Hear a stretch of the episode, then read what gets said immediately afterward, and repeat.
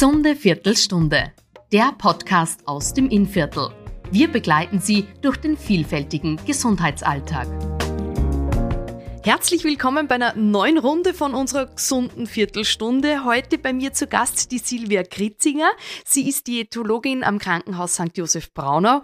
Und liebe Silvia, wenn ich das Wort Diätologin her und ich sitze dir gegenüber, kriege ich schon wieder schlechtes Gewissen. Wie geht's dir im Bekanntenkreis da eigentlich? Hallo, liebe Kathi. Ich sage einmal danke für die Einladung. Ja, da sprichst du gleich ein leidiges Thema zu Beginn an, muss ich leider sagen. Ähm, das Wort oder die Berufsbezeichnung Diätologin wird meistens immer nur mit Abnehmen oder Gewichtsreduktion mhm. in Verbindung gebracht äh, zu meinem großen Leidwesen, weil unser Beruf natürlich äh, ganz viel andere Fachgebiete beinhaltet, nicht nur die Gewichtsreduktion. Aber im bekannten Kreis oder im Freundeskreis ist das natürlich häufig Thema oder auch bei den Arbeitskolleginnen bei uns im Krankenhaus. Wie schaut das aus? Also äh, sagen die dann, schau nicht auf meinen Teller oder wie? Ja, genau. Leider genau das kommt.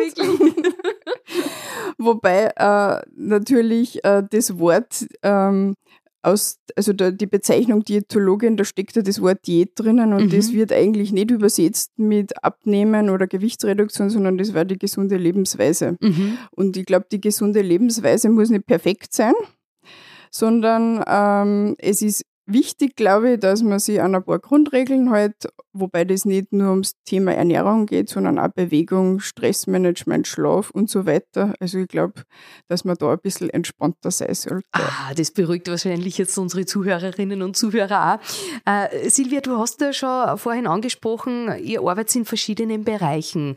Diätologie kann ich mir sehr interdisziplinär bei euch im Krankenhaus vorstellen. Wie schaut das aus? Genau. Äh, wir arbeiten in vielen Fachbereichen bei uns im Haus. Also wir sind im Krankenhaus Brauner drei Kolleginnen aktuell.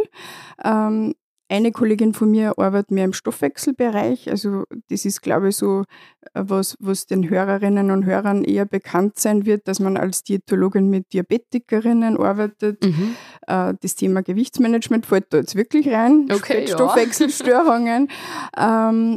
aber auch, wir sind auch auf der Akutgeriatrie tätig.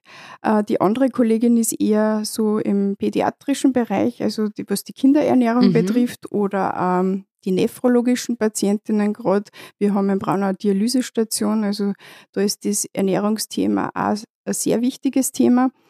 Und ich selbst bin tätig oder meine Schwerpunkte sind die Chirurgie, mhm. also alles um das Thema operative Eingriffe äh, oder Teilentfernungen äh, von Organen oder ganze Organentfernungen mhm. oder auch schon das ganze präoperative Management, vor allem bei Tumorerkrankungen.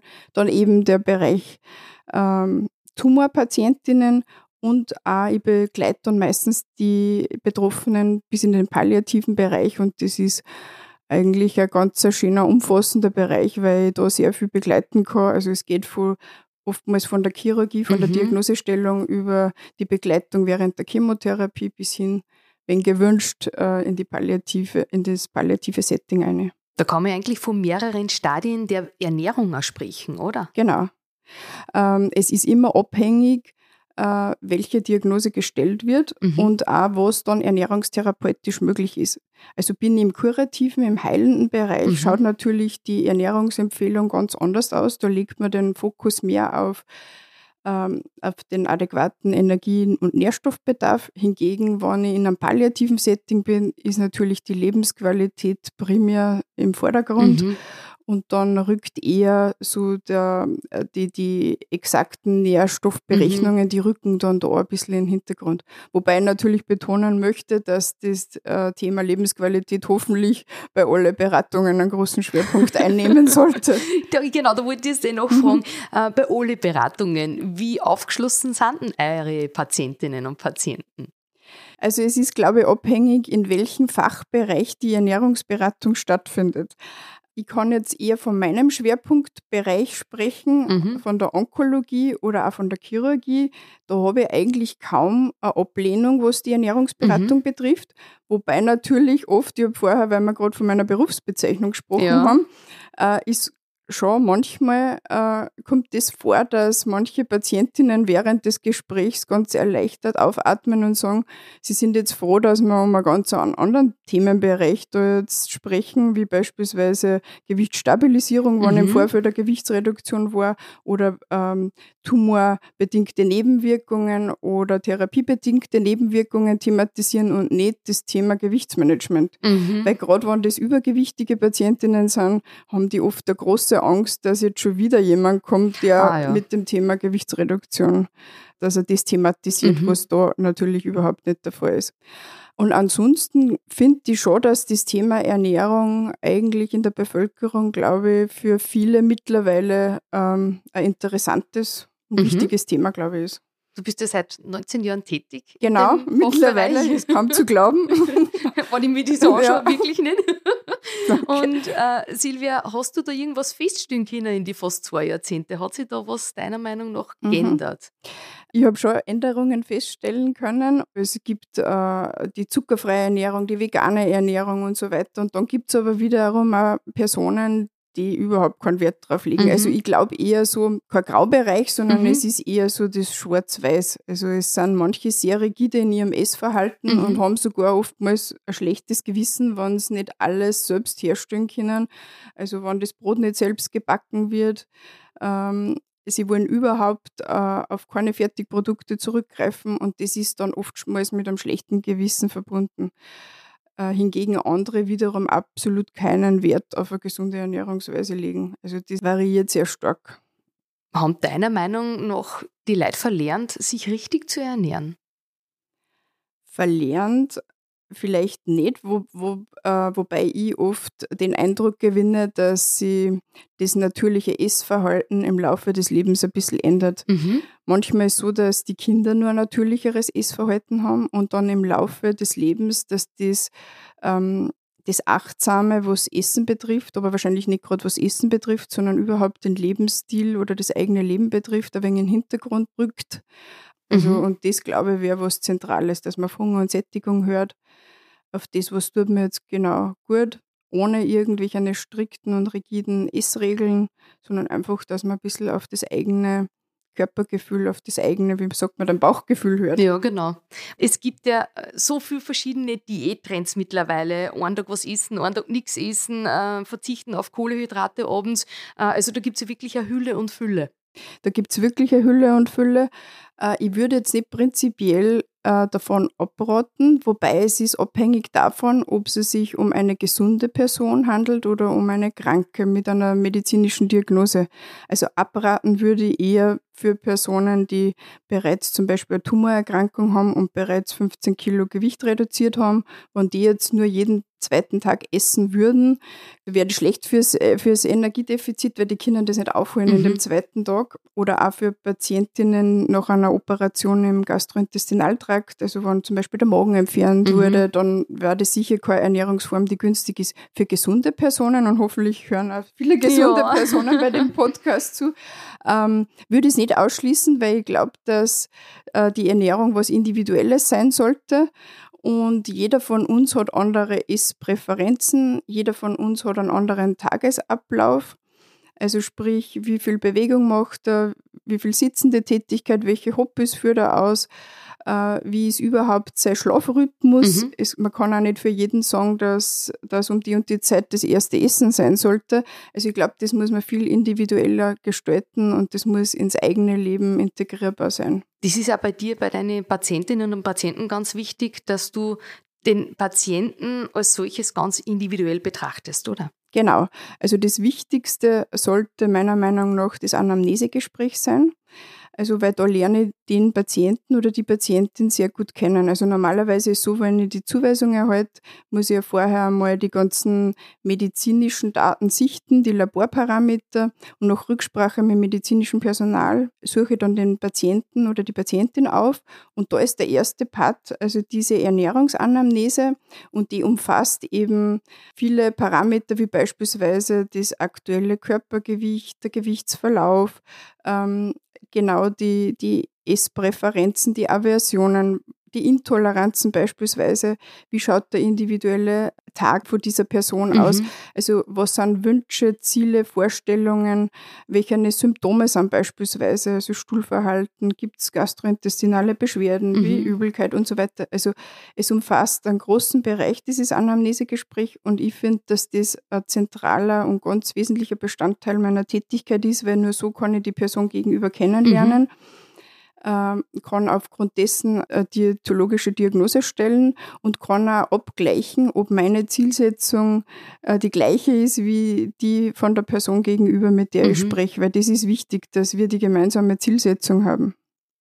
Inwieweit spielt jetzt eigentlich Ernährung eine Rolle, wenn es um die persönliche Gesundheit geht? So heißt immer Ernährung, Bewegung und so weiter und so fort. Aber kann man das irgendwie prozentueller festhalten? Also prozentuell ist mir das nicht bekannt, wie viel Prozent genau exakt die Ernährung mhm, ausmacht. Ist klar. Es gibt aber gerade, weil ich vom onkologischen Bereich bin, ähm, den Prozentsatz, dass man weiß, dass zwischen 30 und 40 Prozent ähm, aller Tumorerkrankungen auf Lebensstilmaßnahmen zurückzuführen sind. Also das ist eigentlich ein, wow, ein toller ja. Prozentsatz, mhm. was man positiv beeinflussen mhm. kann. Und da ist eben die Ernährung integriert als eine Säule. Also da mhm. ist eine Säule Ernährung, eine Säule Bewegung, zum Beispiel dann das Meiden von Nikotin beispielsweise oder Alkohol. Also da spielen dann mehrere Faktoren mhm. rein. Aber rein für die Ernährung ist man jetzt kein, äh, da, da weiß ich jetzt keinen exakten Prozentsatz. Also seinen Lebensstil jetzt positiv beeinflussen. Welche Tipps würdest du uns du da abschließend jetzt noch geben mhm. für unsere Zuhörerinnen und Zuhörer? Da sind wir jetzt wieder doch beim Thema Gewichtsmanagement, obwohl ich das vorher so abgelehnt habe.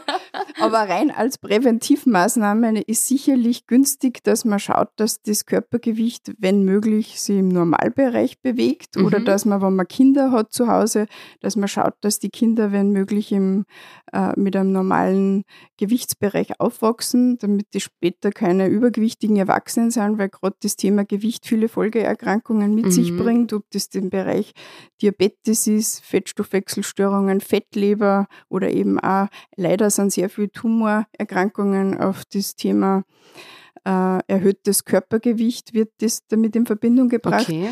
Also das erste war mal das Gewichtsmanagement, dann ist natürlich äh, Thema Alkohol wichtig. Mhm. Also es spricht nichts dagegen. Wir in Österreich, glaube ich, trinken gerne mal ähm, ein Glas Wein zum Essen. Also gegen das spricht nichts. Es sollte sich auch hier in Maßen halten und nicht okay. in Massen. Also man sagt immer so Männer ungefähr zwei Gläser pro Tag maximal und Frauen das eine Glas.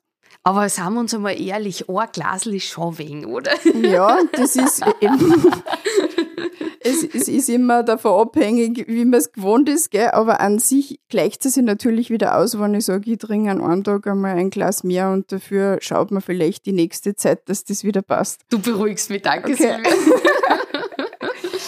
das nächste wäre eine vorwiegend pflanzenbasierte Ernährungsweise mhm. ist ideal, weil man natürlich weiß, dass gerade in Obst und Gemüse ein hoher Ballaststoffanteil ist, der sich wieder gut auf unser Darmmikrobiom auswirkt und auch natürlich äh, Obst und Gemüse eher ähm, energiearme Lebensmittel sind. Also das ist, es führt auch zu einer regelmäßigen Verdauung oder kann dabei unterstützen. Dann das nächste Thema sind generell Fastfood und energiedichte Lebensmittel. Also dass man die auch ähnlich wie Alkohol mhm. in kleinen Mengen konsumiert.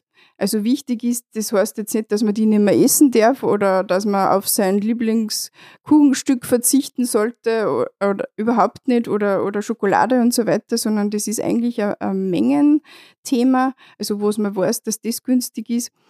Und äh, dann natürlich äh, Thema Fleischkonsum, dass das im Rahmen, also ich glaube nicht gerade, was die Gesundheit betrifft, sondern auch mittlerweile muss man das sagen für unsere jungen Zuhörerinnen und Zuhörer, wo es jetzt das Umweltthema betrifft, ja, dass man definitiv.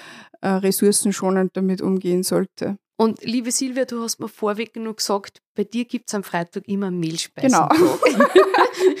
also du sagst auch, du vergunst dein Milchspeise Genau, Woche, ich, ich gönne mir's. Also bei mir ist das eigentlich schon seit jeher, äh, dass ich am Freitag gewohnt war, dass es bei uns zu Hause Süßspeisen gegeben hat und das habe ich bisher so weitergeführt und es spricht da nichts dagegen mit einer sonst ausgewogenen Ernährungsweise und, und viel Bewegung, glaube ich, sollte man sich seine Lieblingsspeisen auch wirklich regelmäßig gönnen. Ja, liebe Silvia, ich sage vielen herzlichen Dank äh, für das interessante Gespräch, aber auch für die positiven Aussichten, was du uns da gegeben hast. Also man sollte auf sich selbst horchen, das haben wir da mitbekommen und sich ab und zu eben auch was Gutes tun. Genau. Ja, ich sage vielen herzlichen Dank an dieser Stelle.